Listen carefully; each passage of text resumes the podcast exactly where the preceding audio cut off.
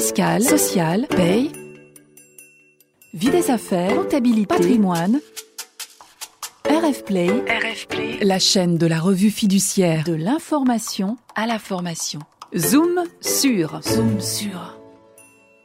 Bonjour à tous et bienvenue dans ce nouvel épisode de Zoom sur. La période d'essai est bien connue, la période probatoire l'est moins. À quoi sert une période probatoire et comment fonctionne-t-elle? Ce sont les questions auxquelles va répondre Frédéric Roseau, rédactrice en chef de la revue RF Social. Zoom sur, zoom sur. Un salarié change de poste dans l'entreprise, par exemple dans le cadre d'une promotion. Il craint que ces nouvelles fonctions ne lui plaisent pas, ou alors il craint de ne pas être à la hauteur. De son côté, l'employeur se questionne aussi sur un potentiel échec et il a envie de proposer une période d'essai pour sécuriser ce changement de fonction. Le peut-il? Non. Alors bien sûr, le salarié comme l'employeur ont tout à fait raison de vouloir se garantir une porte de sortie si la prise en main des nouvelles fonctions ne se passe pas comme prévu. Mais la solution, ce n'est pas la période d'essai, c'est la période probatoire. En effet, lorsque les fonctions d'un salarié évoluent au cours de son contrat de travail, l'employeur ne peut prévoir qu'une période probatoire pour évaluer les compétences du salarié dans ses nouvelles fonctions. La période d'essai est réservée au début de la relation de travail lorsqu'on est en phase d'apprécier si le poste confié convient au nouvel embauché. Comment va-t-on faire pour proposer une période probatoire? Eh bien, il faut déjà que cela soit possible.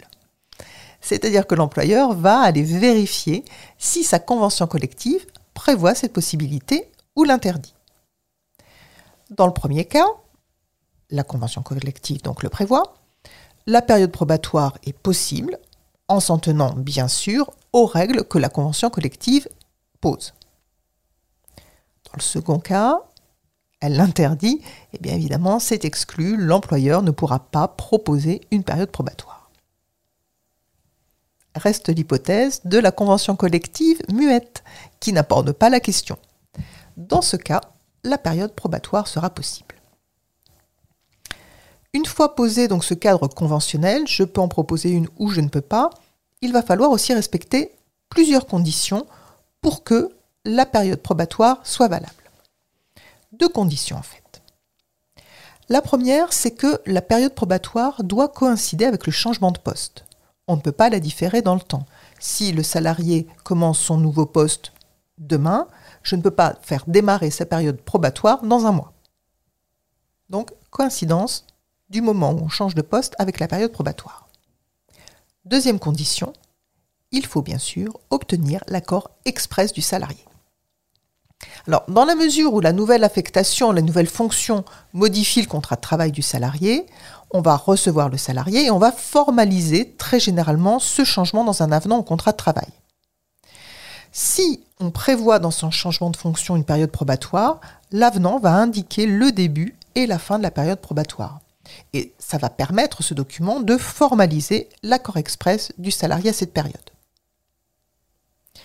Si à la fin de la période probatoire, elle est concluante, eh bien le salarié reste dans ses nouvelles fonctions. Si on n'avait pas fait d'avenant avant et qu'on avait formalisé son accord express dans un autre document, souvent on fera un avenant pour bien, au contrat de travail, pour bien définir les nouvelles modalités du contrat et les nouvelles fonctions. En revanche, si la période probatoire n'est pas concluante, le salarié va retrouver ses précédentes fonctions et son retour dans ses fonctions antérieures s'impose à lui. Donc il ne peut pas refuser de reprendre son ancien poste, en d'autres termes, à une exception près, le salarié qui est représentant du personnel. Parce que lorsque le salarié est représentant du personnel, en fin de période probatoire, le rétablir dans ses fonctions antérieures, eh suppose d'obtenir son accord express. Alors, si je reste sur cette hypothèse d'une période probatoire qui n'est pas concluante, eh bien, cet échec de la période probatoire n'est pas un motif de licenciement. Si l'employeur veut rompre le contrat de travail, eh bien, qu'il veut procéder à un licenciement, eh bien, il faut qu'il ait un motif. Et ce motif sera distinct de l'échec à la période probatoire. Bien sûr, motif, et puis suivre la procédure habituelle. Si vous souhaitez en savoir plus, avoir plus de détails sur les règles de la période probatoire et découvrir la jurisprudence de la Cour de cassation en la matière, je vous engage à vous reporter au dictionnaire social du groupe Revue Fiduciaire. Merci de votre écoute. Je vous donne rendez-vous le mois prochain pour un nouveau Zoom sur sur rfplay.fr ou sur les plateformes d'écoute. Retrouvez tous les podcasts de RF Play et plus encore sur rfplay.fr.